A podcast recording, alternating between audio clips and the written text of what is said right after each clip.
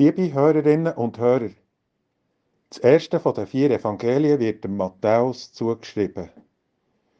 Ich weiß nicht ganz genau, wie das so ist gekommen, aber es kommt im Text vom Evangelium einer vor, wo Matthäus heißt. Und der ist Zöllner.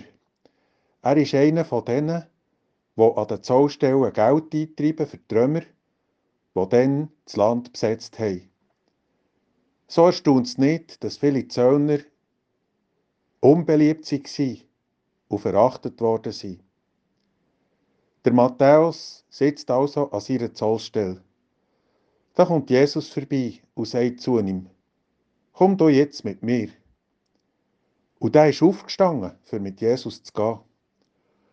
Und gerade darauf lesen wir, es habe im Haus ein Essen gegeben. Der Jesus und seine Jünger sind mit vielen Zöllner und Sünder am Tisch gesessen. Es hat dann noch die Pharisäer gegeben. Das waren Leute, die sich ernsthaft darum bemüht haben, ein gerechtes Leben zu führen. Und denen hat die Tischete von Jesus und den Jüngern mit den Zöllner und allerhand zweifelhaften Leuten gar nicht gefallen. Sie haben es nicht gewagt, Jesus direkt mit ihrem Unmut zu konfrontieren. Nein, sie sind auf seine Jünger zu und haben sie gefragt, Könnt ihr uns sagen, warum euer Meister mit solchen Leuten an einem Tisch sitzt und sogar mit denen isst?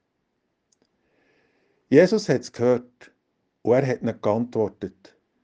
Nicht die Gesungen brauchen einen Doktor, die Kranken aber eben schon. Geht darum, leset und begreift etwas, wenn es dort bei den Propheten heisst, ich will Erbarmen und Treue von euch, nicht Opfer.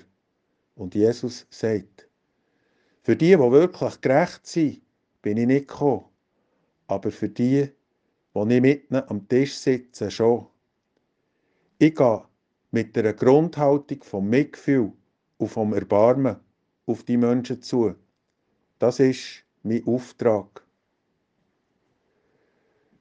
Ja, liebe Hörerinnen und Hörer, mir dünkt es lohnt sich, gang wieder über das Thema von der Grundhaltung nachzudenken.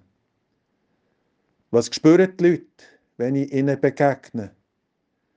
Haben sie das Gefühl, der interessiert sich wirklich für mich? Oder denken sie, der behandelt mich jetzt von oben herab und der gibt mir deutlich zu verstehen, dass er sich für einen mehr Besseren haltet?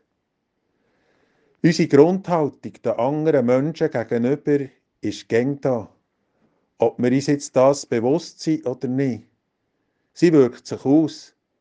Und sie zeigt sich gerade besonders in den Momenten, wo wir halt sind, wie wir sind und nicht auf Fassaden machen können. Der Jesus hat dann zumal noch nicht müssen jammern über einen allseits spürbaren Fachkräftemangel, so wie wir ihn heute haben. Aber er, er hat den Zöllner wie der Matthäus berufen. Und noch heute ruft er für uns, aus uns so richtig gute Berufsleute zu machen, auch wenn wir schon längstens pensioniert sind. Mein Name ist Kasper Kunz und ich arbeite als Pfarrer in der Kirchgemeinde Zillis Schamserberg.